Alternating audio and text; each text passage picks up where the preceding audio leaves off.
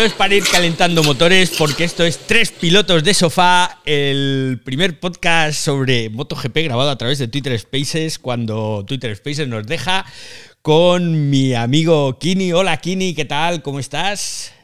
Hola, buenas tardes, ¿qué tal? Aquí preparado, preparado, con papeles y pantalla de, de ordenador en marcha. y también con el amigo Borja Sánchez. Hola Borja, ¿cómo estás? Hola, pues muy bien, con ganas hoy. ¿eh? Ya que el otro día tuvimos problemas técnicos, ya me quedé con ganas. y esto, como os decía, es pilotos, tres pilotos de sofá, el nuevo podcast sobre MotoGP de Cuonda. Cuonda, la red de podcast independientes en español. Bueno, y empezó el Mundial. ¿Y de qué forma empezó el Mundial? Con mucho cachondeito, con mucho ritmo, con muchas cosas, nuevos formatos, nuevos horarios. Y yo no sé vosotros, pero a mí me ha gustado mucho lo del sábado. ¿eh? Yo opino lo mismo. A mí yo sí que es verdad que yo ya anticipé que lo del el sprint iba a ser una motivación para llevar a gente al circuito y para meter más gente y, y, por lo menos a mí el sábado me volvió a sentar delante de la televisión a ver motos que es lo que a mí me gusta. Entonces, a mí me ha molado mucho. ¿Y tú, Borja? A mí también me gustó. Sí, sí, también me gustó bastante. Eh, es verdad que se me hizo un poco largo eh, el día en general, pero, pero bueno, puede ser también la falta de costumbre, que son muchos meses sin, sin sentarte tanto tiempo delante de la televisión y luego encima, pues, mm, muchas, muchas, no sé desde, desde qué hora estuve, desde las 10 o así, ¿no? Hasta las 4 que era la carrera, joder, fueron, fue una jornada laboral prácticamente. Sí, sí, son un chorro de horas. Hay que reconocer que, se están ganando el sueldo este año. Me gustó mucho, más dinámico, yo creo. Una mañana del sábado más entretenida. Me sigue sobrando. Bueno, ahora, ahora comentamos el tema de los comentaristas, valga la redundancia. Pero yo creo que en general estuvo más entretenida la, jornada del sábado.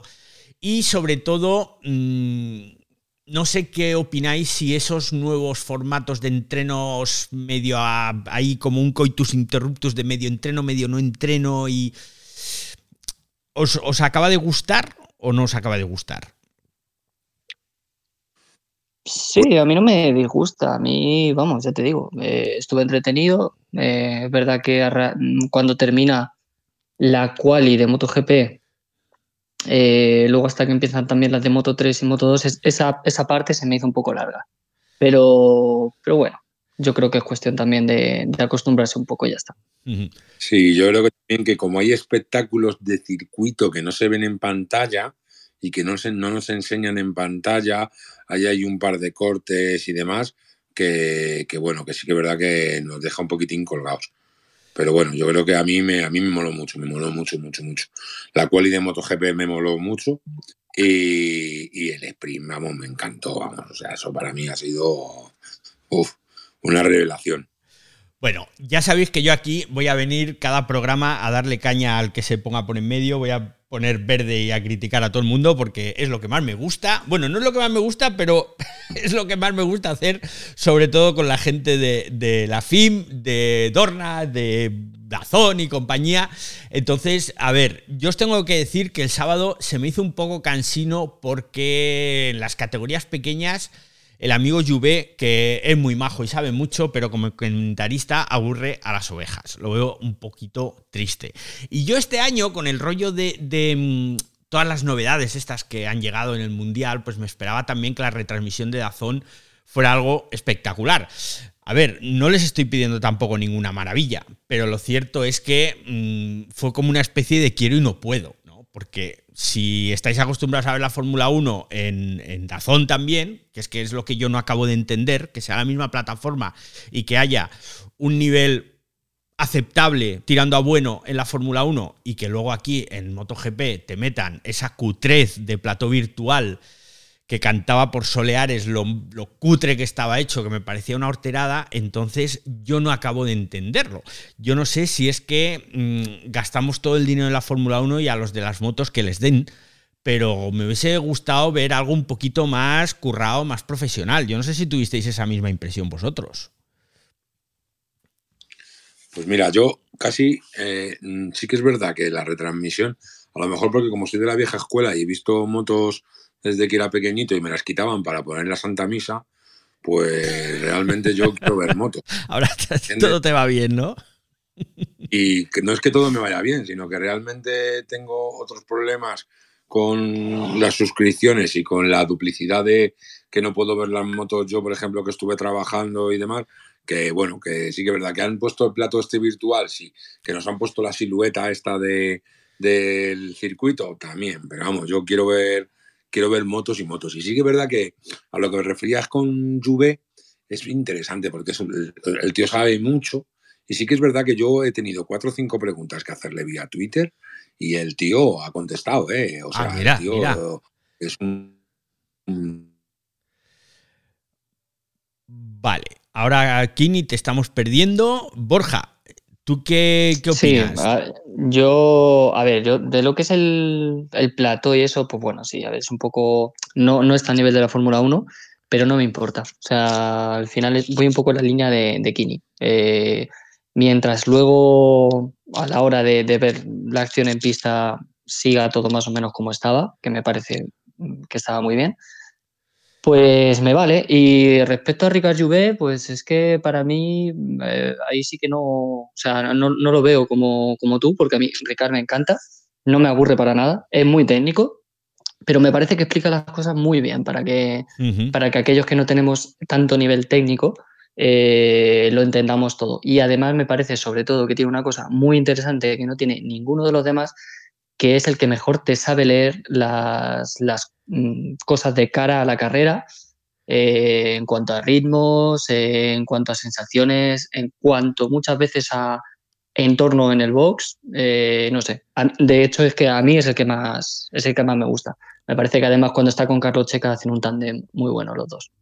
Bueno, pues como veis, yo aquí sacando temas y cayéndome. Bueno, eh, tenemos que hablar del guantazo ostión monumental que se dio Paul Espargaró. Llevaban todos los pilotos quejándose muchísimo de, de, la gravilla, de la gravilla esa que no es gravilla, que son más bien pedruscos. Y ya el año pasado se quejaron y este año también hubo quejas y al final pues parece que ocurrió lo que se veía venir. Pusieron el Airfence para el domingo de carrera, pero al final Paul Espargaró ha quedado bastante maltrecho.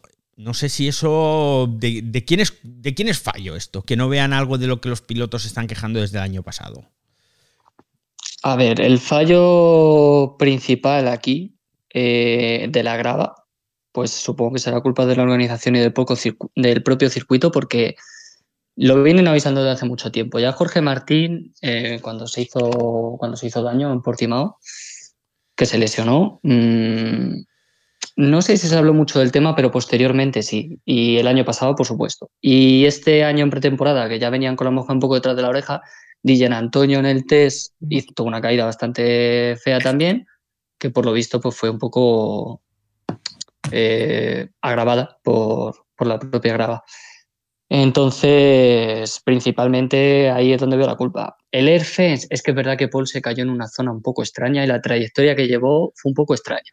O sea, no, no sé muy bien porque, claro, no, no, han dado más explicaciones, pero no sé, yo la caída la vi, la vi rara. Bueno, realmente eh, la explicación que se da de la caída de Paul, ¿vale? Es eh, una explicación que, sale y va a un ritmo bajo.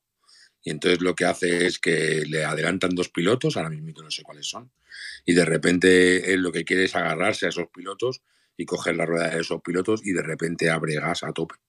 Y entonces, claro, al abrir gas a tope y a empezar a seguir a esos pilotos, lo que hace es que la rueda no ha perdido la temperatura por rodar despacio y cuando abre gas a tope y va a coger a esos pilotos y, y se va a poner la rueda, pues eh, las ruedas no están con la suficiente temperatura y se va al suelo. Por eso, por eso, por lo que tú dices, Borja, porque es una, es un, es un sitio donde realmente no ha habido caídas. Y el Airfence sí que es verdad que todos los pilotos se quejan y que debería estar en todas las partes del circuito, pero no estaba porque no era necesario, porque no se estimaba que un piloto se iba a caer y iba a llegar hasta esa parte de, de, la, de lo que es la valla. Y luego respecto a la grava, efectivamente Jorge Martín ya, ya cogió la grava y dijo, señores, que esto hace mucho daño. Y en Dazón cogieron una parte de la grava que han puesto en la parte primera y en la parte y la que es la antigua, y es que madre mía, es que eran eh, eran eh, grava que tienen hasta filos cortantes, ¿eh? O sea, me parece una auténtica pasada. Una de las cosas que surgieron antes del mismo sábado, pues fue que seguro que ahora Borja lo va a querer comentar, lo que dijo Aleix sobre el tema del espectáculo y de las motos más rápidas o menos rápidas. Yo creo que eso tiene mucho que ver también con la aerodinámica, que llevamos ya dos o tres temporadas cada vez más, cada vez más, cada vez más. Mm, es un melón interesante, Borja. Yo personalmente creo que eliminaría absolutamente todo el tema aerodinámico. Y cuando digo aerodinámico me refiero a aletas eh, laterales, posteriores, porque lógicamente siempre hay un componente aerodinámico en una moto, en el diseño del carenado, pero todas esas milongas que han ido sacando, yo creo que van en detrimento, porque tengo la sensación de que impiden mucho los adelantamientos en curva. Y yo no sé, ¿tú qué crees, Borja? Sí, a ver, la, primera, si no me equivoco, la primera marca que empezó con, con estas historias fue Aprilia cuando todavía estaba Bautista, en, en, Aprilia en MotoGP. No sé si fue 2015, 2016 o así.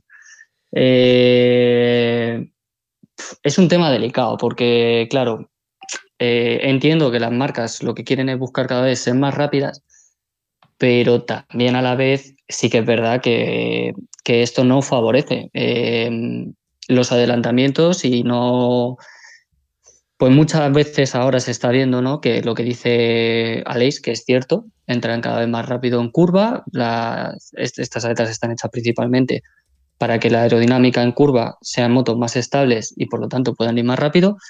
Y eso les hace entrar cada vez más y más y más rápido. Y es que los circuitos se van a quedar pequeños. Es que, claro, eh, se lo leía Denis Noyes y llevaba razón, como siempre. Denis, eh, para mí el, más, el más grande de, los periodistas. en, las dos últimas, bueno, en la, antepenúltima y en la, y en la penúltima curva de Jerez, sobre todo en la penúltima, no me acuerdo ahora mismo exactamente el número que es, pero la anterior a la curva Jorge Lorenzo, es una curva rapidísima y que ahí como se caigan van, a, van contra el muro.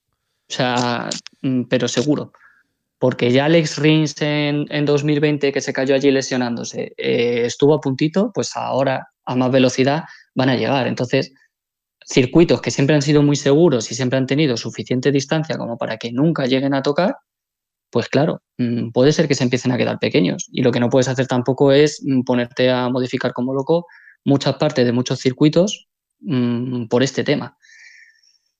Yo a lo mejor eliminarlas Mm, todas como tal no, pero sí que empezaría a, lo mejor a mirar de aplicar algún tipo de restricciones para que no sean tanto, para que puedan jugar un poquito, pues con intentar la ventaja, que al final a nivel competitivo creo que es bueno, pero, pero tampoco sin lo que están montando últimamente, que es que están montando unas historias que de verdad que, cuando vi en pretemporada la moto de, la Yamaha de Cuartararo con eso atrás, yo ya, no sabía dónde meterme. Sí, Parecía un R5 Turbo, ¿os acordáis? del, del Copa Turbo sí, Sí, sí, sí, sí, Total. Era para poner en el cubata. Bueno, yo creo que también eh, eh, esto, Aleix, lo que se queja mucho es de la Sprint, ¿vale? Y es de la Sprint por el tema de, de que eh, claro, tiene que ser muy rápido. Y yo creo que Aleix no juega la baza de ser un piloto rápido. Entonces, eh, él cree que, claro, porque tú en la carrera larga puedes quedarte a rebufo del, del que llevas a rueda y quedarte ahí a ver el desgaste de rueda y jugar con el desgaste de rueda. Y sin embargo, en la carrera del sprint no vas a poder hacer eso. Y yo creo que una de las partes que se queja eh, Aleix es esa, ¿eh? Sí, sí, pero esto antes de la esto fue antes de la carrera. Y esto fue el viernes por la tarde tras la caída de, su hermano, de Paul, cuando, cuando se quejó de esto. Y luego se quejó también, como dices, efectivamente, de que las carreras sprint pueden ser un poco peligrosas. Y el domingo se volvió a quejar. o sea, ha tenido el fin de semana enterito a ley de, de, quejas y, y, bueno, todas ellas, en parte, creo que lleva razón en todas ellas. ¿eh? Bueno, pues vamos, vamos a ver, porque ahora que ya ha salido el tema de la carrera al sprint, pues, pues no sé, pues vamos a hablar de la carrera al sprint.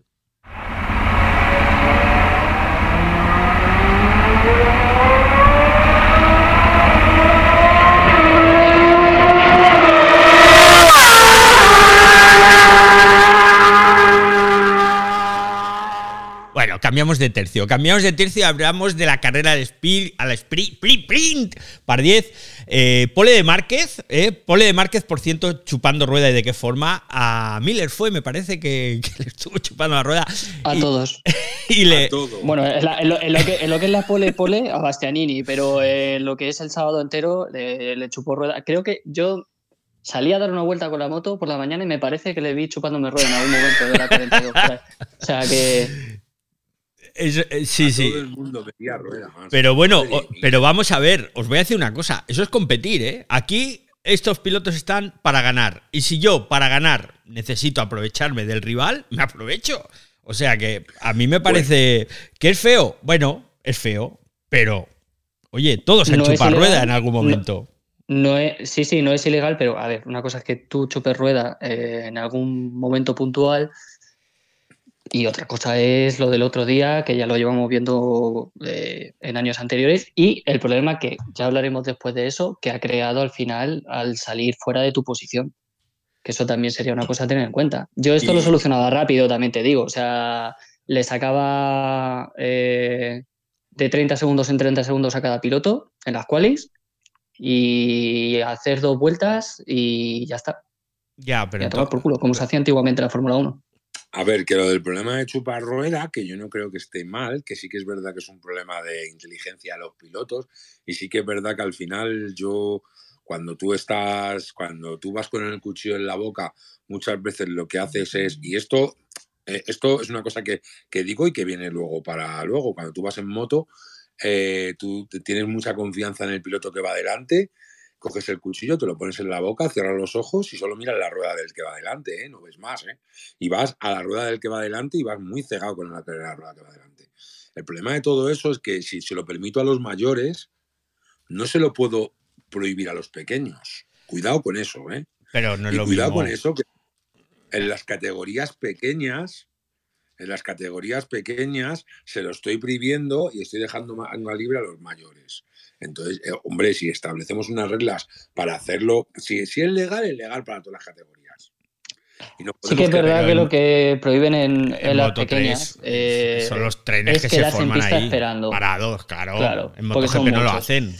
Entonces, eso es peligroso. No, como tal el coge rueda. No lo hacen como tal, pero si se quedan a. Porque te recuerdo que la, caída de Paul Espargaró es Sí, sí, o sea, hacerlo lo hacen, ¿eh? muchos, muchos lo hacen. y Mark el otro día, de hecho, estuvo jugando a esto también. No lo hacen tan descarado, pero juegan al ratón y al gato igualmente. Sí, que no, son, no, son, tantos. No son tantos. No son tantos tan juntos. No es comparable con Moto 3 que te encuentras a 10 tíos casi parados en la misma curva. Entonces es diferente. Claro, porque son menos en cantidad.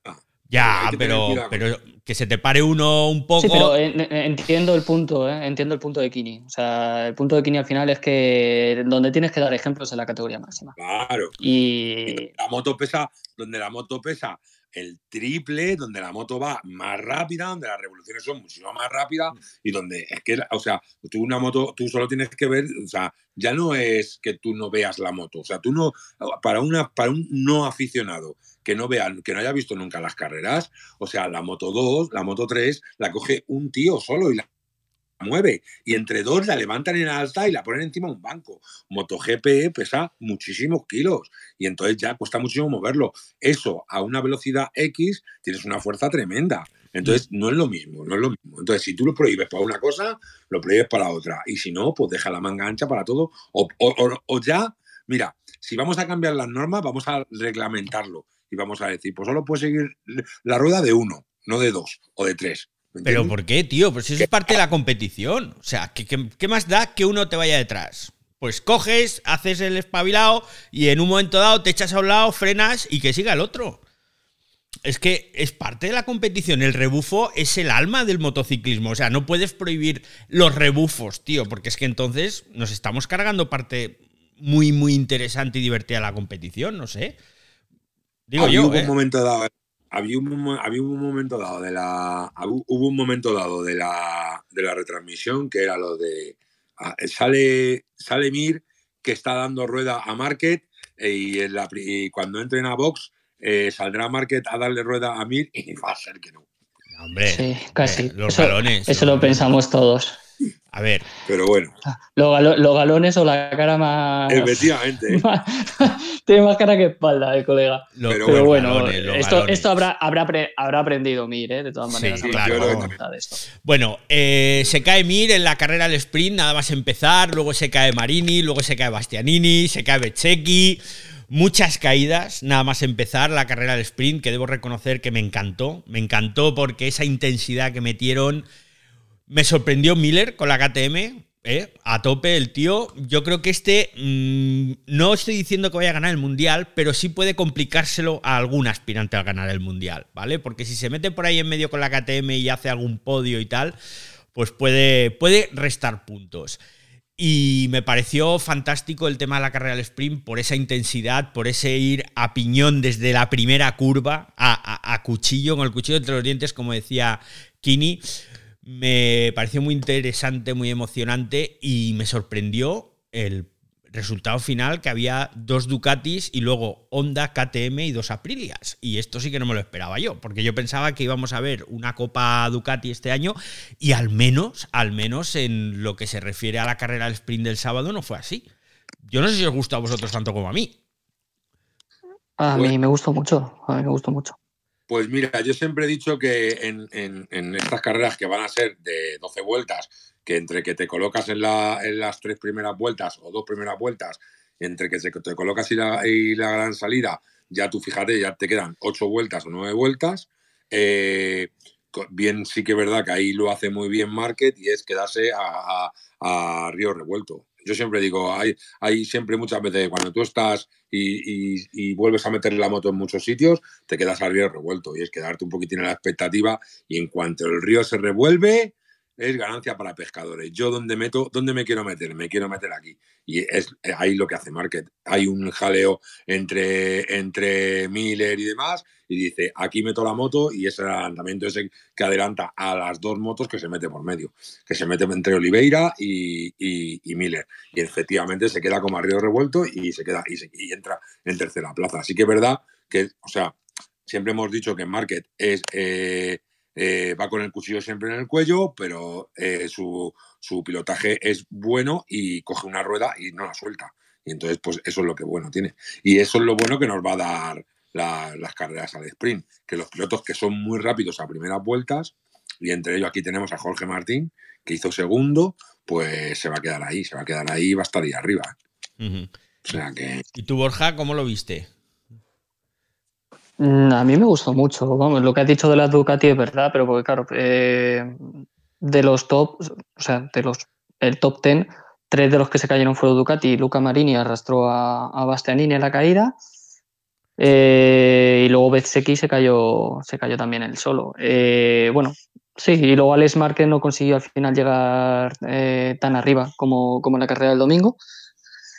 Pero, pero en general me gustó mucho y, lo que dice Kini, pues claro, es verdad. En, el, en el sentido de Marc, pues se quedó ahí detrás esperando, aprovechó eso y luego, bueno, pues consiguió el podium porque Oliveira, pues no sé muy bien si por la presión, si, no, no sé, cometió un error ahí un poco extraño y se fue largo. Entonces, bueno, pues, pues ese podium que pescó Marc y, y ya está. Pero en general la carrera mm, me gustó mucho, fue muy intensa y me gustó mucho sobre todo la gestión de, de Peco. me pareció, vamos, eh, de 10 y, sin duda el que más me sorprendió fue Miller. O sea, Miller no me lo esperaba ahí, de repente hubo un momento en el que cogió, mm, se puso eh, a la cabeza y dije, hostia, ¿qué está pasando? Luego, verdad que se vino un poquito abajo, no sé por qué, pero, pero bueno, eh, me sorprendió muchísimo. Me parece que hizo un carrerón y, me alegró mucho ver a las KTM también ahí arriba. Yo el viernes, Cuando llega, cuando llega Miller y hace ese tiempazo, y el sábado cuando llega Miller y hace y, está ahí, y yo digo, de verdad, en serio, este tío, ¿dónde ha sacado? O sea, ¿de a dónde está sacando el momento KTM este? Pero bueno, bueno, a mí me, no me ha dejado, no me ha disgustado Miller, ¿eh? Este es, que Miller, es que Miller puede ser uno de los pilotos más infravalorados de la parrilla.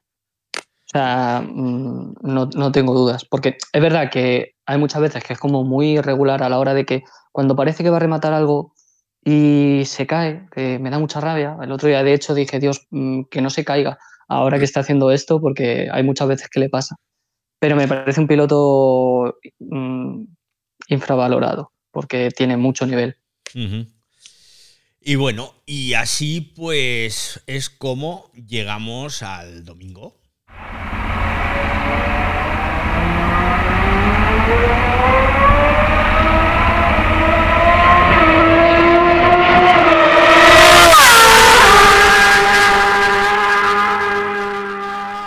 Bueno, espero que se estén gustando estas chuminadas que estoy haciendo aquí en directo, ¿eh? poniendo el sonido de las motos y tal. Y ahora es cuando me decís, ah, pero no hemos oído nada. Sí, sí, sí. escuchamos yo me vengo arriba. bueno, el domingo, domingo de warm-up eh, Coitus Interruptus, que la voy a llamar porque 10 minutos de warm-up es, no sé, es, es, raro. Yo no soy piloto profesional, yo soy un piloto de sofá y no acabo de, tener claro que realmente sirva para algo 10 minutos, ¿no? Pero bueno, es lo que hay. Y... Sirve, para, sirve para ver sobre todo si tienes algún fallo en la moto. Bueno, pues mira. O sea, pues si como, como, meten, como meten cambios por la noche y tal, prueban, pero vamos, a lo que es a nivel de ritmo, de tal, no. Ponen un poco la moto a punto y ya está. Y sobre todo para rodar con alguna moto que te hayas caído o algo por el estilo y demás. Sí, a Mark le sirve para coger otra rueda que no haya cogido durante el fin de semana. No sé, está bien. Oye, todo, se encuentra ver, utilidad ahí. Que cuando Mark a era... dicho domingo y ya estoy calentito aquí. Cuando, cuando, cuando Mark hacía poles a, a, patadas y todo el mundo le cogía la rueda a él, no os escuchaba yo a vosotros mm. quejaros, ¿eh?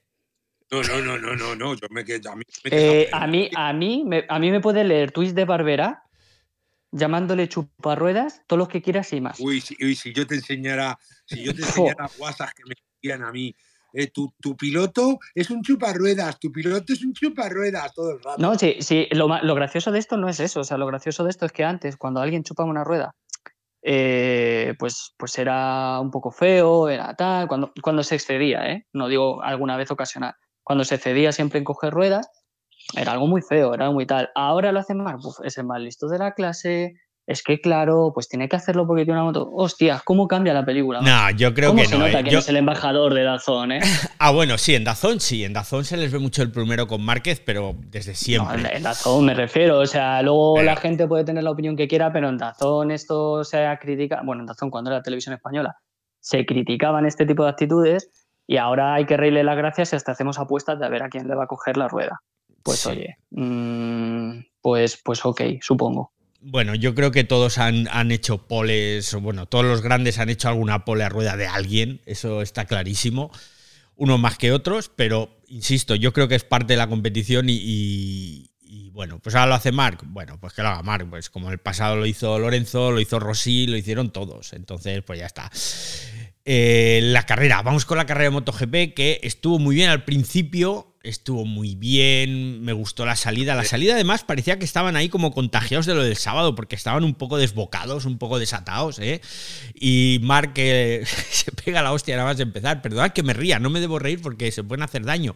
Pero es que fue una caída tonta, rara. Es que yo no acabo de entender cómo... ¿Se dijo algo luego? Si, se le, si le falló el freno o qué pasó, porque fue muy raro, entró demasiado colado en esa curva. Sí, me parece que van a enseñar la telemetría. Son expertos en decir que van a enseñar telemetría y luego guardársela. Ah, Así que. Nada. Pero nadie ha dicho nada, ¿no? De qué ha pasado. Ha dicho Alberto Puig que tenía un problema, que bloqueó y al soltar freno la moto salió disparada, la película que nos quieran contar. Más desde la mm, curva 2 ya iba por encima de sus posibilidades y, y estaba claro que le iba a liar. Estaba claro. yo es que eh, desde que tuvo ya el primer toque en la, en la curva 3, precisamente, en la salida de la curva 3 con Jorge Martín, de la primera vuelta, se lo dije a mi pareja, le dije, va encendido, la va a liar. Pues dos vueltas después ya está. Es el momento, ese es el momento. Voy con el cuchillo en el cuello desde el primer momento y tengo la rueda cegada desde el primer momento. Y ya está. Y luego ya, ya, o sea, que, que el piloto número A por el que yo voy tira por este camino, pues yo estoy. Y claro, al final, ¿qué ha pasado? Pues que de repente en la segunda, en la segunda vuelta, en la segunda vuelta, en la tercera curva, la vuelve a liar otra vez. Y efectivamente, ya está. Si es que no hay más. Si es que no le puedes poner ninguna justificación más, David. No puedes decir, porque mira, han dicho que eran los frenos. Han dicho que eran las ruedas. Han dicho que era lo que sea. Y tú pon todo eso en una balanza y estamos hablando de un ocho veces campeón del mundo. Que es que muchas veces se nos llena la boca de decir que es que este tío es ocho veces campeón del mundo, pero luego es que llevaba la rueda fría, es que no sé qué, no, no, no, no. Si es que siempre ha ido al contacto para meterse en la curva. Y aquí entra coladísimo, no. Lo siguiente. Pero no, no es en el accidente real, sino en la primera vuelta, en la tercera curva, ya entra colado y se le mete a Jorge Martín. Lo que pasa es verdad que al final se esquivan un poco, pero en la, en la segunda vuelta la vuelve a hacer y es cuando, claro, cuando la moto sale de manos. Cuando la moto sale de manos, peligrosísimamente, además. ¿eh? Pues le sale. Para mí, principalmente el, el sí. problema. Perdona, David, sigue, sí. No, el que le, le, sale cara a la broma al amigo Márquez porque le han metido una penalización, una dos, dos long lap para el próximo Gran Premio en Argentina y eso prácticamente le quita toda la posibilidad de, de, hacer podio, salvo Hecatombe. Salvo Hecatombe. Entonces... No, no, si no corre, no corre en Argentina. Ah, no, no corre. corre, no corre. ¿Y por qué no corre? No, porque le han operado y, y no porque corre. De repente, de repente, yo sí que es verdad que esto me. Esto no me, Inés no me lo he va a enterado yo, chicos. Y sí que de repente se nos ha hecho daño en un dedo, en, el, en, en un dedo que supuestamente que cuando levanta la moto, va a, va a los a, la, a los box, está con el equipo técnico, se cambia y demás, va al, a la clínica móvil y de repente se han encontrado de que tiene una fractura en uno de los dedos de la mano derecha. En, un pulgar, en el pulgar y, pone. Estoy en el dedo gordo, sí, en el pulgar. Y sale sí. con una fractura y supuestamente la han operado hoy en Madrid y se pierde y se pierde el Gran Premio de Argentina. Mira. Bueno. La sanción que le tenían que haber metido en dirección de carrera se la ha metido el mismo. Esto bueno, es, pero, pero correrá en. O sea, la sanción se la ponen en la siguiente. No, no te la saltas. No, la sanción. no, no, no, no, no, no, no, no, no, no te la saltas, te la saltas. ¿Cómo que te la, la saltas? La, el reglamento, sí, sí, el reglamento lo que, lo que dice es que la sanción va a la próxima carrera. Si tú no corres la próxima carrera, pues eh, no, no existe penalización no es eh, al siguiente GP que corras, que sería lo lógico. Que o sea, porque lo aquí lógico, en, claro, esto es injusto entonces. Sí, porque, porque aquí pasamos a Vietti de una sanción de Cheste 2022, se la pasamos a la primera carrera de 2023, pero a un piloto que ha hecho una acción sancionable eh, la siguiente carrera, si no la corre, pues no se la pasamos al siguiente GP que, en el que corra. Pues estas cosas que tiene el reglamento, ¿no? Que, que hay, hay veces que parece que, que lo hace un, un, mono con los ojos vendados y da teclas y dice, pues esto, pues esto mismo. Es la FIM, es la FIM, son maravillosos, son maravillosos. Bueno, y luego, pues después del, del accidente de que choca con Martín, es que además es curioso porque primero choca con Martín y se lleva a Oliveira que iba por delante, ¿no? No, que iba por detrás. Es al, que fue una carambola al, muy no, no, extraña. No, no, iba por delante no, no, Oliveira. No, va por delante. Iba por claro, delante. Claro, no, a ver. Pero choca con Marc, Marc entra, Marc va eh, encendido. Choca entra esa curva, eh, se, va, se va a llevar a Martín y como se va a llevar a Martín, pues suelta frenos. Y al soltar frenos toca a Martín y se lleva. ¿eh? Y se lleva a Oliveira. ¿El qué? Solo a Oliveira, solo vamos a Oliveira y solo pedimos perdón a Oliveira porque realmente, o sea, esto es un mago, es, es, son magias de, de marketing y demás. Estamos en Portugal, todo el mundo se me va a echar en contra y realmente... No, hombre, Kini, pero a quien tiró que... esa Oliveira, ¿a quién le va a pedir perdón? A todo el pado. Hombre, no, pero jodas. Al que, al que defenestra es a Jorge Martín también, que lo, que defenestra? Que lo pasa a, hombre, lo pasa a la, a la, posición decimoquinta y luego seis vueltas antes se cae. Pero peor es lo de, Mar lo de Oliveira que lo has tirado, tío. Sí, pero escúchame. Sí, no, no, y a ver, en el, mo- en el momento en el que va a pedir perdón Oliveira, está claro que a quien le pide perdón es Oliveira porque es el que está fuera de carrera. Claro. No va a ir dentro de la pista a pedirle perdón a Martín. Pero luego, después sí que es verdad que no le ha pedido perdón a Martín y al final eh, tiene también un dedo roto del pie. Entonces, bueno. sí, pero el dedo roto no Pero se vamos, lo rompe eh, eh, por Márquez. Se rompe porque Sí, sí, se cae. sí, sí. se lo- Sí, no, sí, no, se, claro. no, no, se lo rompe en ese momento. Si es que el ostión que le mete. Claro, si es que le- o sea, el, el ver. que le da no es cualquier cosa. Yo no he leído que el dedo se le haya roto por el golpe de Márquez. Yo he leído que el dedo se lo rompe, se lo fractura al caerse. En la vuelta 18, no, no, 19. No, no. No, porque él de hecho lo que dice es que pensaba cuando le dio Mark, eh, le empezó a doler y pensaba incluso que tenía algo de la pierna roto. Y un esguince de tobillo. Mm, Tiene un esguince de tobillo y el dedo gordo. Roto. sí, sí, sí. El dedo del pie roto. Que luego se le haya grabado por algo de la caída posterior, no lo sé, pero que él en el momento del, impacto nota eso, es así porque lo ha dicho el propio, el propio Martín. Y, que un- y aunque no se lesione, que un piloto que va luchando por las primeras vueltas, que va del 1, que va en, en un top 5, de repente pasa a encontrarse el número 19 y que de repente pasa a ver una moto que ya, mira, si al final es lo que estábamos hablando, preparamos las motos tan bien, tan bien, tan bien y tan estables con los alerones que en este golpe se saltan los cinco alerones y ya me han, ya no soy capaz de, de- de andar con la moto en condiciones. Entonces sí que es verdad que al final pues eh, eh, me pasan al 19 y lo que ando es otra vez a reconquistar terreno que no soy capaz de reconquistar porque, porque esta parrilla muy justa de tiempos y, y todo para el filo de la navaja. Claro, es que aquí estamos hablando de que, que a quienes se lleva por delante es al que iba a quedar tercero en la carrera del sprint, que se va largo y por eso no, no queda tercero, y al que ha quedado segundo en la carrera del sprint, a Jorge Martín. ¿Por qué?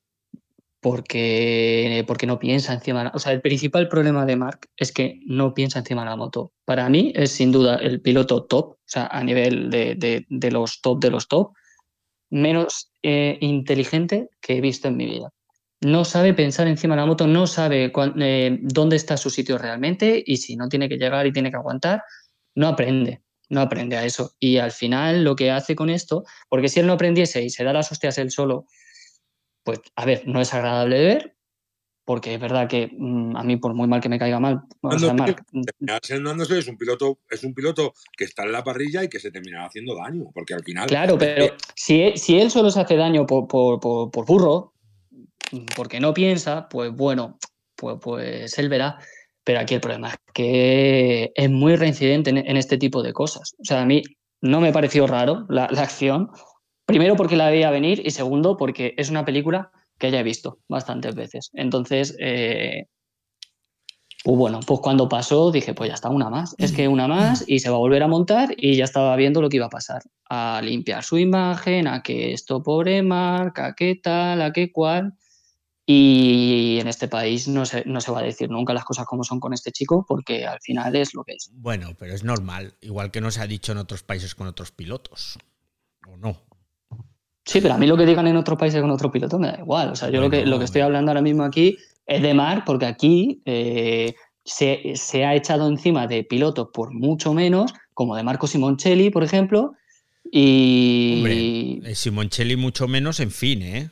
En fin, ahí No, no, en fin, no. En fin, no. Oye, si, si quieres, vamos, si era quieres te- un te peligro. Era un peligro. Era muy bueno y era un talento ¿Sí? prodigioso, pero era un peligro. Y, Y, y hizo guardadas peligro, y no. importantes. Sí, Y también, Sí, pero también. ya está. Pues Pero- ya está. O sea, lo que, hombre, lo que no puede ser es que tú que, que nadie- que- que vayas a, a por un piloto a saco, como fue en el caso de Simoncelli, que aquí nos fal- le faltó en este país, vamos, que le tuvieron que poner hasta, hasta guardaespaldas. Pero igual que han ido en Y- Italia por Márquez, tío. Si es que es lo que os estoy diciendo, que va por países. Es que es normal. Es normal que tú defiendas lo tuyo y ataques lo de fuera. Igual que en Italia se Pero estamos- a eh, pero- un burro pero yo a, no te- a- a Márquez. Es lo mismo, tío. Pero no te estoy hablando de aficionados, no te estoy hablando de aficionados, te estoy hablando de los periodistas, de los que se supone que tienen que ser imparciales. Pues los periodistas Y no lo que no son imparciales, y yo te puedo decir que los periodistas italianos eh, han escupido encima de Mar Márquez. Y yo lo he visto en un gran premio a un periodista italiano escupir cuando pasaba Márquez por delante. Y eso yo lo he visto con estos ojitos. Entonces, claro, eh, es que es normal, al final los periodistas también son personas. No justifico que, les, que te escupan, pero hasta cierto punto yo entiendo que el periodista español defienda al piloto español porque su audiencia es española y tienes que defender lo tuyo porque... ¿Me entiendes? Aquí no, se trata, aquí no se trata de defender o no defender, Aquí se trata de que tú estás eh, defendiendo una actitud que antes has criticado con mucha dureza. Transmitiendo un gran premio para una afición y ya está. Y, por, y, a, lo mejor por tú, por decir esto es blanco, no tienes por qué perder esa afición. si la pierdes, Kini. Si la pierdes. Pues o sea, no nos engañemos. O sea, si, si mañana algún medio, el que sea, empieza a echar pestes de, de Mar Márquez, como en su día cuando el que ganaba era Lorenzo, echaban pestes, o como en su día un medio italiano hubiese echado pestes de Rossi, ese medio o ese periodista están acabados. Tenemos que ser honestos, tío. Pero escucha, aquí ha perjudicado a un, piloto español igualmente. Que sí, si yo no lo estoy defendiendo. Yo solo intento que entendamos. A un piloto. Claro. tenemos que dar cuenta nos tenemos que dar cuenta que no solo lo vamos a defender, sino que si tenemos que poner los puntos sobre las IE y tenemos que empezar a hacer una reglamentación en base a este tipo de cosas, o sea, vamos a ser claros. Que lo que es muy, lamentable la imagen, o sea, lo que no puede ser es que, es que un piloto haya tirado a, otro de esa manera, que le podría haber reventado la, la pierna y la espalda y, los periodistas del medio que están dando las carreras estén más pendientes de ver dónde está Mark y qué hace Mark que de ir al Medical Center a ver cómo está Oliveira. Es lo que no es normal y es lo que a mí me revienta y que le traten de justificar y limpiar la imagen cada dos por tres, porque es lo que se está haciendo. Y luego nos han puesto una sanción dos los la, pero bueno, escúchame, dos los la, una sanción de ese tipo, de ese carácter, o sea, no porque, porque es que no, porque es que anteriormente a Mir le habían puesto una los lap por una caída que era, o sea, que no tenía nada que ver con, una, con este tipo de, acción, o sea, con este tipo de acción. Hmm. Sí, no, pero ¿Y la, de, ¿y la de Ortola en, Moto 3? Bueno, a Ortola en Moto 3 le, le, le ponen dos los lap le ponen dos long lap y es, es o sea, y le, y le, ponen la misma sanción a Mar Márquez que a Iván Ortola eh, por, al final por un toque que no deja de ser un. Eso sí que es un lance de carrera. Sí. Y ojo, lo de Marta, o sea, lo de Marta también, eh, que no digo que, que Mar lo hiciese a propósito, porque ni de, ni de lejos. Yo aquí sí que, lejos. que siempre, que siempre, aquí yo utilicé la frase de, de Kai Stoner a Valentino y yo creo que la ambición ha superado al talento. O sea, la ambición le ha podido al talento que, tuvo, ¿sabes? Nada más que bueno. Yo lo, yo lo que creo es que le, es que le falta, vamos, eh, le falta inteligencia encima de la moto. Es que yo lo siento, pero es lo, que veo principalmente. No sabe pensar encima de la moto, pero no, no ha sabido nunca. Y hombre, que no supiera antes, bueno, pero ya tienes 30 tacos, se supone que eres el rol principal de, de MotoGP y coño. Bueno. Tienes que aprender a pensar un poquito. Sí, ahí te doy la razón. Yo estoy muy dolido porque mi Jorge Martín, fíjate, macho, había cogido bueno, puntos queda, ahí. quedan muchas carreras, Kini, que esto no ha hecho más que empezar, hombre, no seas negativo. A ver, que nos estamos enrocando además con Márquez y nos estamos comiendo todo el programa y, tenemos que pasar un poco por, por la carrera sí, por cómo acaba, porque estamos en la vuelta 3 todavía. Eh, ¿qué, os, qué, ¿Qué os impactó? A ver, Zarco. Mm, Zarco, muy bien, y lo que me pareció un poco triste, pues Cuartararo totalmente desaparecido, que no sé ni ya, ni quedó noveno, décimo, no sé dónde acabó, y la otra Ducati, la otra Ducati, la otra Yamaha. Ha quedado octavo. Octavo, y la otra Yamaha la última, ¿no? Que, el, cuarto. Ya, ha llamado, ¿eh? ya ha llamado Cuartararo a la puerta de, de Morbidelli y le ha dicho ponte las pilas. Sí, ¿no? Y luego que. Que le diga lo que quiera, que Cuartararo está llamando a la puerta equivocada. Y no es por defender a Morbidelli, ¿eh? Mm. Pero ¿dónde tienen que mirar esa Yamaha? Yamaha es experta en carreras y pilotos y... Que es verdad que aquí ha entrado este, ¿cómo se llama? El que era el jefe de mecánicos de Morbidelli antiguamente, que está retirado, que estuvo de jefe de mecánicos de... Ay, sí, se me ha ido la pinza ahora mismo. De, que estuvo de jefe de mecánicos de, de Lorenzo. Ahí lo voy a buscar. ¿Quién, el Menorquín? Eh, eh, Ramón Forcada. Ramón, Forcada. Ah, Ramón Forcada está con Morbidelli. No, no, estuvo con Morbidelli. Estuvo, pero no está, no está. ya no está. No, no, no. se pues retiró, sí, sí. Ha hecho unas declaraciones, Ramón Forcada, que decían que, estaban mirando mal a, estaban mirando mal eh, a la persona que tenía que guiar a Morbidelli, al parecer. Y las voy a buscar las declaraciones. Si lo, de, lo, de, Morbidelli es, es, es, un expediente X para llamar a Iker Jiménez porque no nos tenemos que olvidar que Morbidelli fue el subcampeón del mundo de 2020. Sí, cierto. Cuidado. Cierto. Cuidado, que no, está, no estamos hablando de un piloto que llegó a MotoGP, no, no, no. O sea, Morbidelli subió a MotoGP como campeón de Moto 2 y en 2020 fue campeón con una Yamaha satélite, o sea, subcampeón, perdón, con una Yamaha satélite.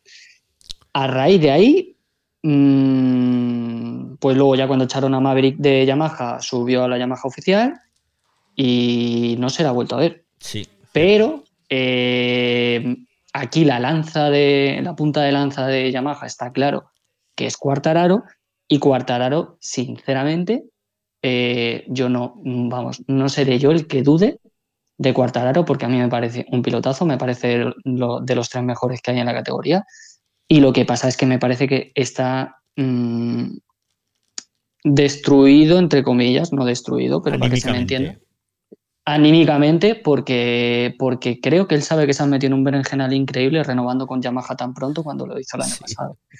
Porque les ha creído, como les han creído tantos otros pilotos, y, y no, y no. Yama, Yamaha es, es, el tío que pone los cuernos siempre a la tía y luego le dice que va a cambiar y no lo hace. Pues eso es Yamaha. O sea, eh, Buena definición, es. eso es un buen titular para un, para una información. Muy buen titular. Bueno, y al final acabó la cosa con Bañaya pues arrollando ¿eh? en su línea. Espero que no sea un paseo militar este mundial, porque entonces nos vamos a aburrir mucho. Y cuatro Ducatis entre los cinco primeros, salvo la maravillosa segunda posición de Maverick Viñales, que nos sorprendió a todos. ¿eh? A mí al menos, yo sabía que andaba bien, pero no que andaría tan bien como para toserle a las Ducati. Y oye, eh, maravilloso. O sea, ojalá que Maverick ah. esté ahí dando guerra todo el año. Maverick sí. lo hizo muy bien y de hecho la carrera del sprint llegó un poquito tarde. Sí. Si no, también hubiese podido llegar a, al podio. Y tuvo ahí también una pequeña pelea con, con Aleix, que entraron con Aleix, en, en sí. toma y daca, toma y daca, que yo decía, os estáis molestando vosotros mismos, coge la rueda y tira para adelante. Y que, que, sí. Sí, pero que también es verdad que quedan dos vueltas. Eh, claro, es que eh, es complicado. Sí. Pero sí que es verdad que Maverick a ver si nos da unas buenas sorpresas. Y sí, uh -huh. yo ya lo dije, acuérdate que en, en anteriores podcasts lo estuvimos hablando, yo ya dije que Maverick sí se encuentra bien, ya tuvimos eh, sorpresas y a la Argentina se le da bien y, y, lo, y los más circuitos que también no, no, se le dan mal. ¿eh? O sea, sí, sí, sí, sí. A mí, a mí Maverick me ha callado la boca totalmente ¿eh? y no me, vamos. Eh, y sí que es lo verdad digo que sin por, ninguna por fuentes cercanas a Maverick, que sí que es verdad, nos dicen que está muy centrado, ¿eh? muy, muy sí. centrado. ¿eh? Bueno, os tengo que contar. No, se, le, se, le, nota. Sí, os tengo que contar que yo estuve eh, el final de temporada pasado en su cena del club de fans que él estuvo. Y ahora, ahora os voy a contar que tenemos un regalo para sortear. pero... Pero vamos, a ver, pero yo, yo, lo que quiero saber es por qué todo el mundo, o sea, yo llevo viendo la moto, las motos, y no digo por vosotros, sé que obviamente también lo lleváis, pero todo el mundo ha estado en cenas, y ha estado en cosas, y ha conseguido pases de pado. Yo no sé si he ido 15 veces a los circuitos, llevo viendo la moto 20 y pico años y no he ido de la puta vida a una cosa de esas. Es que neces es necesitas mejores amigos, Borja. a ver. Necesito contactos, necesito contactos. Yo, fui... yo, recuerdo, mira, Borja, yo recuerdo cuando conocí a David Arrasca y me dijeron, mira, ves, este tipo, este tipo es un tipo que ha hecho un diseño para Jorge Lorenzo. yo decía, pues, que Lorenzo, mío, o sea. Escucha, tú, tú, Kini, tú cállate, que la última vez que coincidimos en, en Tabulia, te sentaste con el presidente del club de fan de Valentino y yo estaba ahí al lado en una mesa con cuatro random que me sentaron eh, alemanes al lado que ni los conocía. Pero, sí que es verdad. Pero porque me sentaron, a mí me sentaron, yo ahí. Nah, no, no, no, si lo digo de broma, si lo digo de broma. Si está, hombre, a ver, si quien tiene los contactos y tiene la oportunidad, pues los ha jodido. que lo aproveche. Bueno. Pero fue así, pero sí que es verdad estuvo este año con el con la cena del fan club y vamos, a mí me lo han sí. dicho, nos lo han dicho que América ha cambiado un poquitín el chip. Mucho, Entonces, mucho. bueno, ojalá sea. Bueno, no Alex, sé. mira, espera, espera, espera, no vuelvas, no vuelvas. Espera, que te voy a decir vale. esto del club de fans. Espera, espera, no te embales. A ver, estuvimos allí, estuvimos en, el, en la cena del club de fans de Maverick Viñales y entre otras cosas, Maverick nos hizo dos regalitos, sí, dos regalitos y vamos a sortear uno de ellos. Este regalito es un trozo de la cadena de su Aprilia que llevó en Cheste 2022 en la quali, la que quedó sexto. Y es el número, de, el número 11 de 30 piezas, porque esa cadena se troceó en 30 piezas que se dieron allí, se sortearon entre los fans de Maverick Viñales. Y yo tengo una. Y entonces, como yo tengo, no, yo tengo dos, perdón, yo tengo dos trozos porque dije, bueno, yo quiero algo para sortear y tal, y más majos que las pesetas, todos los del club de fans me dijeron, toma chato. Entonces, aquí tenemos el número 11 de 30 de la cadena de la Aprilia de Maverick Viñales, que la vamos a sortear, y la vamos a sortear, pondremos un tuit desde la cuenta de tres pilotos de sofá con una pregunta sobre esta cadena. Y el primero que la responda, yo me encargo de enviársela a su casita y dirás, es un llavero, ¿eh? O sea, han enganchado los eslabones de la cadena con tiene una especie de etiqueta conmemorativa que pone Cheste 2022, Qualify P6 y detrás pone 11 de 30 y está en un llavero. Entonces, no es un llavero para llevar en la moto porque te va a rayar todo el depósito, pero sí es un llavero muy chulo y, y muy molón. Repito, cuando estéis escuchando el podcast, pondremos una pregunta en Twitter desde la cuenta Tres Pilotos de Sofá y quien responda correctamente a esa pregunta sobre esta cadena, sobre este recuerdo, se lo mandamos. Y ahora sí, Kini, dale. ¿Qué ibas a decir? Que nada, joder, encantado. Vamos, vamos, menos regalazo, ¿eh? porque eso sí que es un regalazo. Esto es un. y, es de verdad, ¿eh? O sea, esta es de verdad. y encima sí que es verdad. Bueno, yo me acuerdo Sí, bueno, escucha, yo tuve un compromiso y, también conseguimos la cadena de Jorge Lorenzo. ¿Te acuerdas, David? Ah, sí. Ostras, sí, me acuerdo, me acuerdo. Sí, sí. Y, la, y las deslizaderas de Jorge Lorenzo para hacer el cuadro para, para Gema, para una amiga mía. Y, pero bueno, esto es un regalazo, ¿eh? porque sí que es verdad que es un detalle corto, que sí que es verdad que puede ser interesante, que no es a lo mejor un detalle, pero sí que es verdad que, que puede ser curioso y si viniendo del fan club de, de Maverick, pues están muy guapo, muy guapo. Respecto a lo de la carrera, pues bueno, pues Alex Market estamos ahí en la quinta posición, ¿eh? que es lo que estábamos hablando. ¿eh? Alex Market yo creo que esta vez va a estar muy arriba. O sea que, y, las KTM, que, está Black Binder y Jan Miller, eh, pues Brinder eh, nos puede dar otra sorpresa, ¿eh? o sea, en carrera, ¿eh? que coja un ritmo de carrera y que le tengamos ahí arriba también.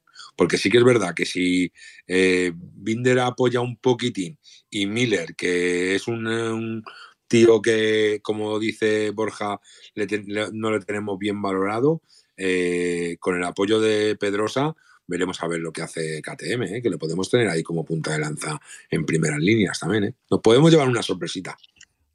Pues Yo con KTM y con, y con otras muchas marcas quiero verlas en un circuito en el que no hayan hecho, o sea, Argentina me va, me va a gustar mucho porque va a ser una prueba de fuego. Porque aquí a Portimao muchas llegan ya con los deberes hechos de, de haber estado en los test. Pero, pero cuidado, cuando lleguen a un circuito en el que no tienen la puesta a punto ya previamente, a ver dónde está KTM realmente, a ver, a ver dónde están. Porque, en, general. Que tenemos a Pedrosa ahí en Jerez. Sí, es verdad, es verdad, va a estar guay volver a ver a Pedrosa ahí. Bueno, eh, vamos rapidito con Moto 2 y Moto 3, que no quiero dejármelas fuera porque son parte fundamental del espectáculo. Sobre todo, bueno, Moto 3 a mí es, os juro que es la carrera que más disfruto de ver ahora, desde hace ya un par de años, porque reconozco que me aburre soberanamente MotoGP la mayoría de las veces. Salvo cuando hay un poco de jarana y algún piloto ahí que están ahí peleándose por una posición que normalmente es en la parte de atrás. Moto 3 es un espectáculo y Moto GP no tanto. Pero Moto 2, vamos con Moto 2. David Acosta, salvo Hecatombe, va camino de ganar el mundial, ¿eh? Porque vaya. vaya... Pedro, Pedro, Pedro, Pedro, Pedro, Sí, ¿qué he dicho? Salva. David. David. Es, que. Pedro Acosta. es que. A ver, ahora os vamos a contar una intimidad. En el guion pone David, dos puntos. Acosta apunta. Y claro, yo he leído David Acosta. David soy yo.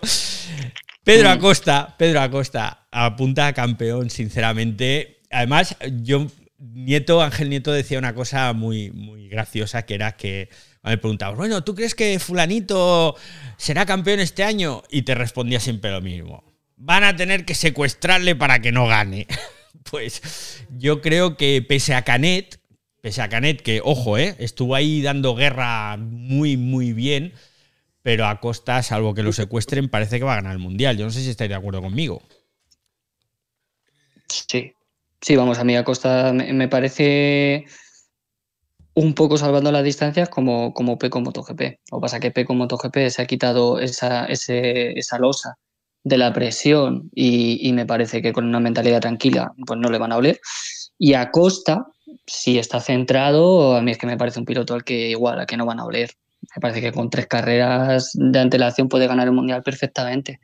Luego veremos, es solo la primera carrera, ¿no? Al final esto son cosas de sensaciones de pretemporada y una carrera pero, pero bueno, el talento de Acosta todos sabemos ya lo que hay y la carrera del otro día manteniendo a Canet a dos, tres décimas, yendo todo el rato por el sitio sin un error, teniendo clarísimo lo que tenía que hacer, eh, pues sinceramente a mí me dio sensación de, de, que lo tiene todo muy controlado. Muy maduro parece para lo joven que es, ¿no? ¿No os parece? Eh, sí, porque el año, el año pasado, que me parece que ya lo hablamos, eh, estuvo un poco ahí descentrado, pues por cosas de la edad también, claro, y por cosas de que tiene que saber gestionarlas.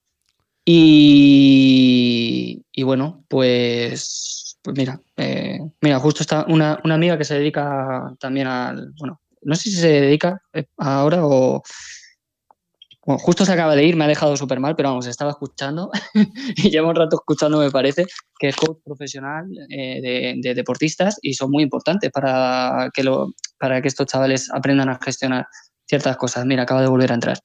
Eso es que se Naranja.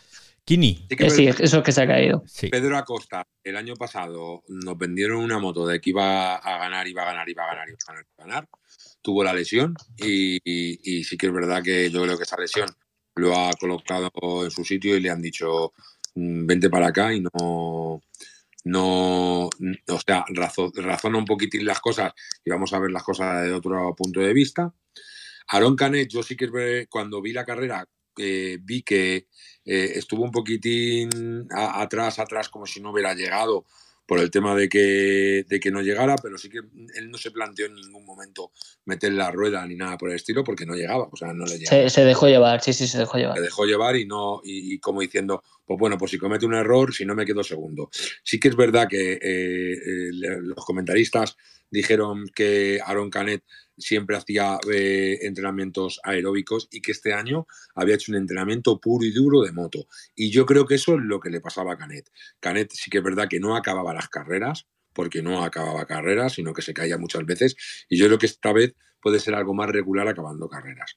Y luego yo sí que es verdad que hablamos de Manu González, Manu Gas, que a mí me, eh, en el puesto número 5 estuvo ahí eh, en un top 3 durante mucho tiempo en la carrera y bueno, pues a mí el, número 5 de, de Manu me ha, me ha sabido a muy buena posición, ¿vale? Así como San Lowe's lo tenemos atrás y Alberto Arena, pues bueno. Todo el mundo, todo el mundo, todo el mundo, por lo que yo he oído y vamos, por lo que yo he podido escuchar, es que Sergio García eh, le ponen en muy buena posición, macho, y ha hecho un, un decimosexto pero decimoquinto, perdona, decimoquinto, y sí que es verdad que le ponen en muy buena posición y que dicen que va muy bien porque es un tío que trabaja muy bien encima de la moto. Habrá que verlo en la primera carrera, no vamos a tirar los, los, cohetes ahora, pero bueno, pero Pedro Acosta... Sí, habrá, habrá que verlo, pero vamos, ahora de momento parece que la cosa va a estar más o menos clara en que Acosta va a ser quien va a marcar un poco las pautas y luego tenemos a Canet y a Arbolino. Eh, también ahí porque Arbolino hizo un carrerón increíble también. Y puede ser uno de los mayores outsiders del campeonato. Sí. Mm.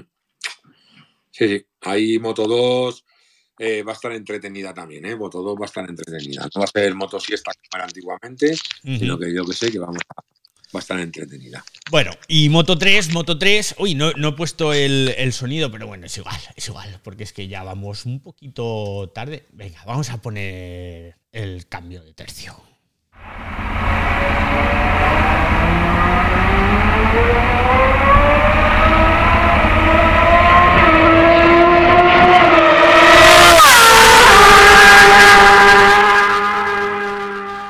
Bueno, cuando pasa por delante del micro esta Ducati, yo creo que alguno cuando esté escuchando el podcast se va a cagar en nuestras muelas por el ruido que hace y cómo distorsiona. Moto 3.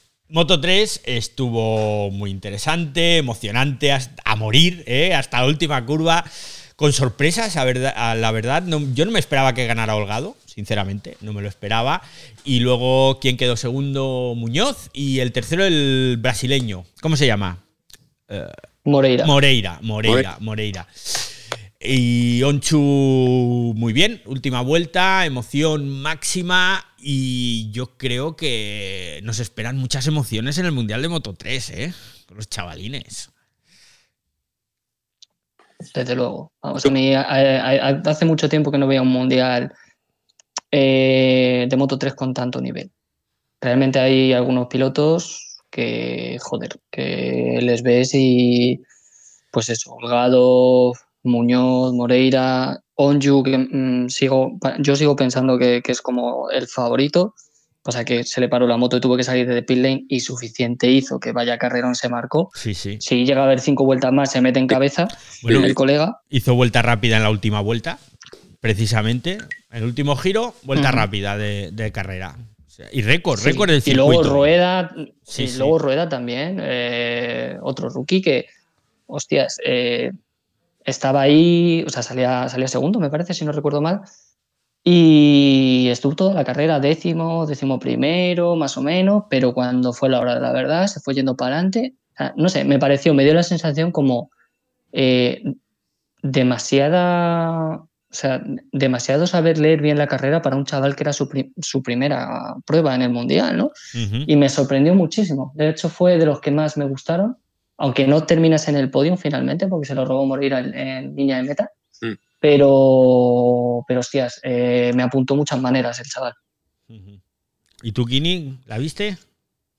Pues yo sí que sí, sí, la vi. Esta fue una de las únicas que vi en directo. Es verdad y como, como no podemos compartir cuentas de Dazón, yo estaba de guardia y, bueno, pues la vi, la vi en directo pero bueno, sí que es verdad que yo con, con David Muñoz es una gran de mis grandes apuestas porque le veo un piloto que va muy bien, va muy, muy bien. Eh, Holgado, pues bueno, pues y Diego Moreira sí que es verdad que ahí entró ahí como quitándole el puesto a Rueda, que a mí me hubiera gustado que hubiera ganado Rueda. ¿eh? Veí como fuera de juego a Suzuki, y a, y a Jaume Masia que pasó como un poquitín desapercibido. Puede ser que como Jaume Masia está con la Husqvarna, está con, con el Leopard y son, y son las escuderías nuevas que estén un poquitín fuera de juego pendientes de eso. La primera, aquí, aquí sabes lo que pasa, que aquí sí que es verdad que esta es una categoría donde no va a haber un, dominio arrasador, sino que hoy va a ganar uno, mañana va a ganar otro, pasado va a ganar otro, pasado va a ganar otro, porque sí que es verdad que como van tan, tan, tan justos al tiempo, o sea, eh, es lo divertido que tiene esta categoría. Pero bueno. Sí, es lo, normal. Y en, referencia a Masia y a Suzuki, eh, ya lo dijo, eh, no sé si era el director deportivo, se me ha ido el, el, nombre, o el jefe mecánico, no me acuerdo, no me acuerdo bien, pero bueno, ya comentó que mm, el principal problema que tienen es que Honda no ha apostado nada, no, ha dado nada de mejoras en, la categoría. Y claro, pues KTM siempre apuesta muy fuerte por Moto 3 y se está notando pues que tanto Masia como Suzuki, como todos los que llevan Honda, pues les cuesta un pasito más. A mí, de la carrera así como de excepción y tal, que esperaba por la posición, pues Sasaki, pues fue un poco de, bueno, parece que las carreras en grupo, si tiene todo bien a punto, es muy difícil de batir y siempre está ahí, pero cuando se, está en carreras en grupos como que se diluye un poquito más, cuando le cuesta un, poquito, le, cuesta más el, encontrar el sitio dentro del grupo. Pero bueno, a ver, insisto, es la primera carrera, esto es, ah. esto es muy largo, lo que está claro es que, eh, pues mira, por ejemplo, un piloto como Fenati no va a hacer nada en su puta vida ahí y no debería estar en este mundial. Lo he tenido que decir, lo siento. El, 19, decimonoveno, ¿eh? Decimonoveno Fenati. Ese tío tendría que estar en la ferretería de su pueblo, que es donde se fue cuando le echaron del mundial y no haber vuelto en la, en la vida, porque es, es una. ese sí que es una vergüenza para este deporte. cada vez que veo su nombre ahí, eh, eh, me da urticaria. O sea, es que no, no puedo con él. Y mírale, ahí está, arrastrándose por el circuito porque parece ser que la de amor propio no se la conoce. Así que bueno, pues ahí está. Bueno. Y hasta Escucha. Dime, Kini, venga, dale. Que, que claro, que cruzamos el charco, ¿eh? Cruzamos el charco eh, ya mañana o paso mañana, porque el jueves otra vez ahí tenemos carreras, ¿eh? Sí, sí. O sea, que cruzamos el charco y poquita cosa más. Gran- Recordar los horarios, solo David. Pues sí, Gran Premio de Sí. Argentina. Sí, Borja, dime. No, no, nada, nada, que iba a decir eso, que el Gran Premio de Argentina y que, que- que Argentina es un circuito que normalmente deja también buenas carreras. De hecho, ha sido una pena lo de Marc que, se, que, no, que no pueda correr, porque me suena que la última vez que le metieron sanciones allá en Argentina estuvo bastante entretenida la cosa. Así que es una pena que se la pierda. Pues ya tenemos Gran Premio de Argentina para la próxima semana. Los horarios, ¿dónde? ¿Sabéis los horarios o qué? Yo no sé los horarios, tío. Sí, sí, sí. A sí. las Venga, dale, 7 dale. de la tarde la carrera del domingo de MotoGP. Las tenemos por la tarde, a las 8 de la tarde el sprint y la cualificación de MotoGP eh, que la tenemos eh, es justo la hora de la comida, a las, eh, las 4 menos 10 a las 4 y media, es la clasificación de MotoGP. A partir de las 4 de la tarde tenemos todas las clasificaciones para, para MotoGP, Moto3 y Moto2 y luego la carrera del sprint. ¿Y la, Eso el sábado. y la carrera del sprint el- a qué hora es? Es por la noche, entonces, a las, A las 8. a las 8. A las 8, a las 8. Sí. A las ocho. Bueno, ojo, que ha habido cambio de hora, ¿eh? A las 8 a las Sí, 9. bueno, ya es de, es de día, pero vamos, las, las 8, a las 8 de la tarde, noche. 8 del horario es nuestro horario. Y Vale. luego la carrera de Moto 3 es a las 4 de la tarde, la carrera de Moto 2 es a las 5 y cuarto y la carrera de Moto GP a las 7 de la tarde. Con lo cual a las 7 de la tarde eh, empieza Moto GP, Moto 2 5 y cuarto y Moto 3 a las 4 de la tarde. La, la tarde del domingo la tenemos echada, ¿eh? Ahí, ¿eh? Sí, sí. tenemos echada. Bueno, pues venga, vuestro resumen rápido en una frase de, de esta primera carrera de Portimao. Pues eh, yo por mi parte, por mi parte lo tengo claro. Muy positivo las carreras al sprint, súper positivo. Intentamos llenar las gradas de los circuitos con, co- con- con- con más carreras que las hemos visto un poquitín vacías, las carreras, la- las gradas de Portimao, no sé por qué será, espero que en otros circuitos sí que se llenen un poquitín. Y la frase que se ha quedado, que, que la ambición ha superado al talento y que sí que es verdad que no podemos estar, no podemos seguir así. De momento me quedo con eso. Borja. Pues para mí, pues un poco la línea. Va a ser una de cal y una de arena. Me ha gustado mucho, lógicamente, volver a, a vivir esas sensaciones de- del Mundial. Ya le tenía ganas. Pero bueno, ha habido, han habido cosas feas y han habido cosas que no me han gustado y no me gusta el rumbo que toma muchas veces la dirección de carrera o llámalo X, quien lleve el cotarro de esto. Eh, entonces eso para el deporte no me gusta, pero el deporte en sí pues es una maravilla. Y mi resumen, y mi resumen es que me lo pasé muy bien en la carrera de Moto 3, me lo pasé menos bien en la carrera de Moto 2 y me lo pasé muy poco bien, es decir, me pareció un poco tostón la carrera de MotoGP. Espero y deseo fervientemente que no sea una tiranía de Ducati, me da igual quién, qué piloto gane al final, pero que no sea una Copa Ducati. Y nos vemos la semana que viene, nos escuchamos la semana que viene después del Gran Premio de Argentina, que ya os hemos dicho los horarios y solo recordaros que tenemos un premio para uno de vosotros que estáis escuchando esto.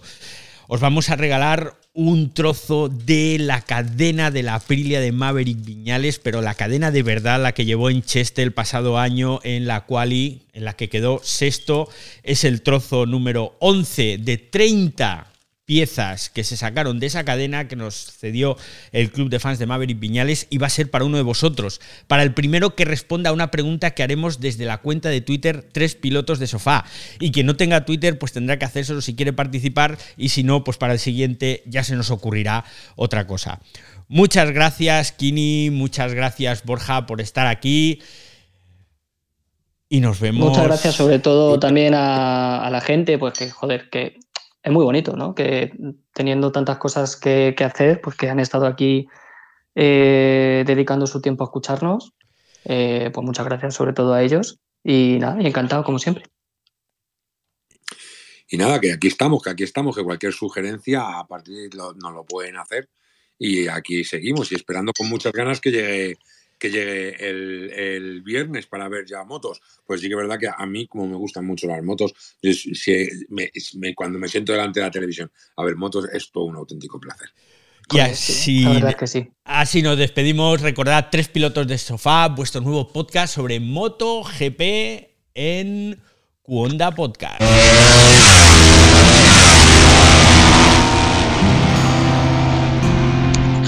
Puedes escuchar más capítulos de este podcast y de todos los que pertenecen a la comunidad Cuonda en cuonda.com.